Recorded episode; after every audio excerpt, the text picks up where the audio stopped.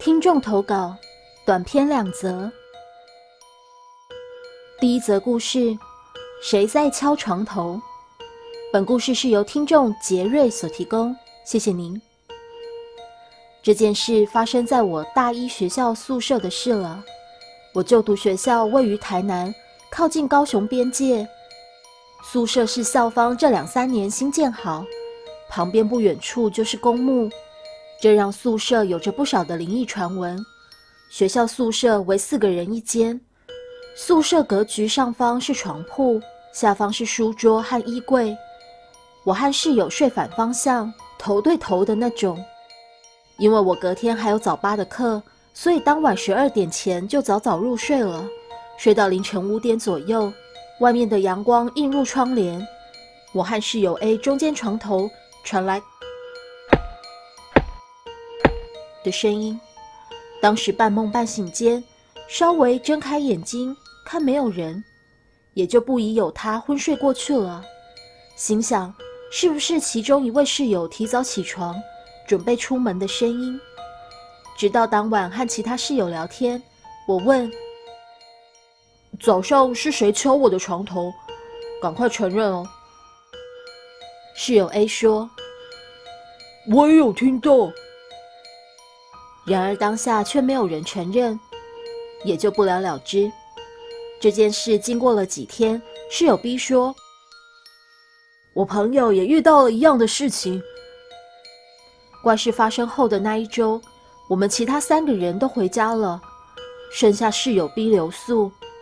室友 B 的朋友常常来找他，睡的就是我的床位。室友 B 的朋友问室友 B。你凌晨是不是有敲我床头？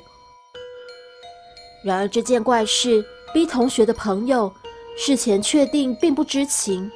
就当我们还在讨论这件怪事时，我的手机忽然响了，荧幕上是无显示号码。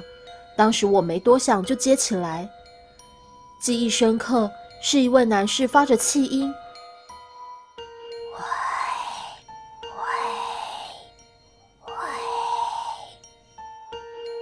我惊恐的马上挂断电话，我们四个人互相对望。正当我还惊魂未定时，无显示号码又打来了。我把手机拿给室友 A 接，遇到的情况跟我一样。室友 A 也马上挂断电话。当晚我们四个人都在宿舍内，那通电话究竟是谁打的呢？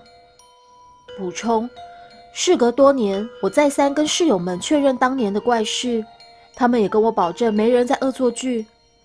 这件事在我心中始终是个谜。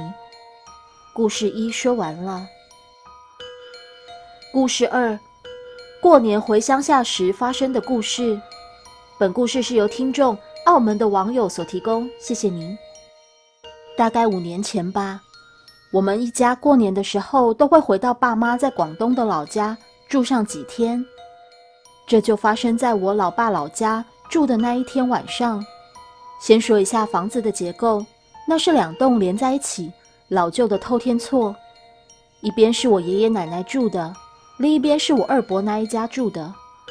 我堂姐的房间在四楼，那一层就她住的那间房跟厕所。那时候比我大个几年的堂姐还没嫁出去。那晚我跟她睡同一张床，我快睡着的时候，感觉到她也关灯要睡了，就这样子到半夜。我们都是那种睡觉很安静、没什么夸张睡姿的人。睡到一半，我感觉到我们的床在动，是那种有人在床上跳的那种动，晃到我整个人醒了。那时候我是面向墙壁的，跳动的感觉在我身后。被吵醒的第一反应是生气，而不是害怕，还很认真的想：是堂姐在动吗？要怎样才能躺着也动成这样呢？有一刹那，差点转身去看到底发生什么事。后来想想，还是算了，继续睡吧。然后一直睡到天亮，就没再发生什么事了。隔天早上，我把昨晚的事情告诉堂姐，她说她没感觉到，也没醒来过。然后说：“又来了吗？”原来这种事已经不是第一次了。她说之前也曾经睡得迷迷糊糊的时候，看到有东西站在门口看着她的床。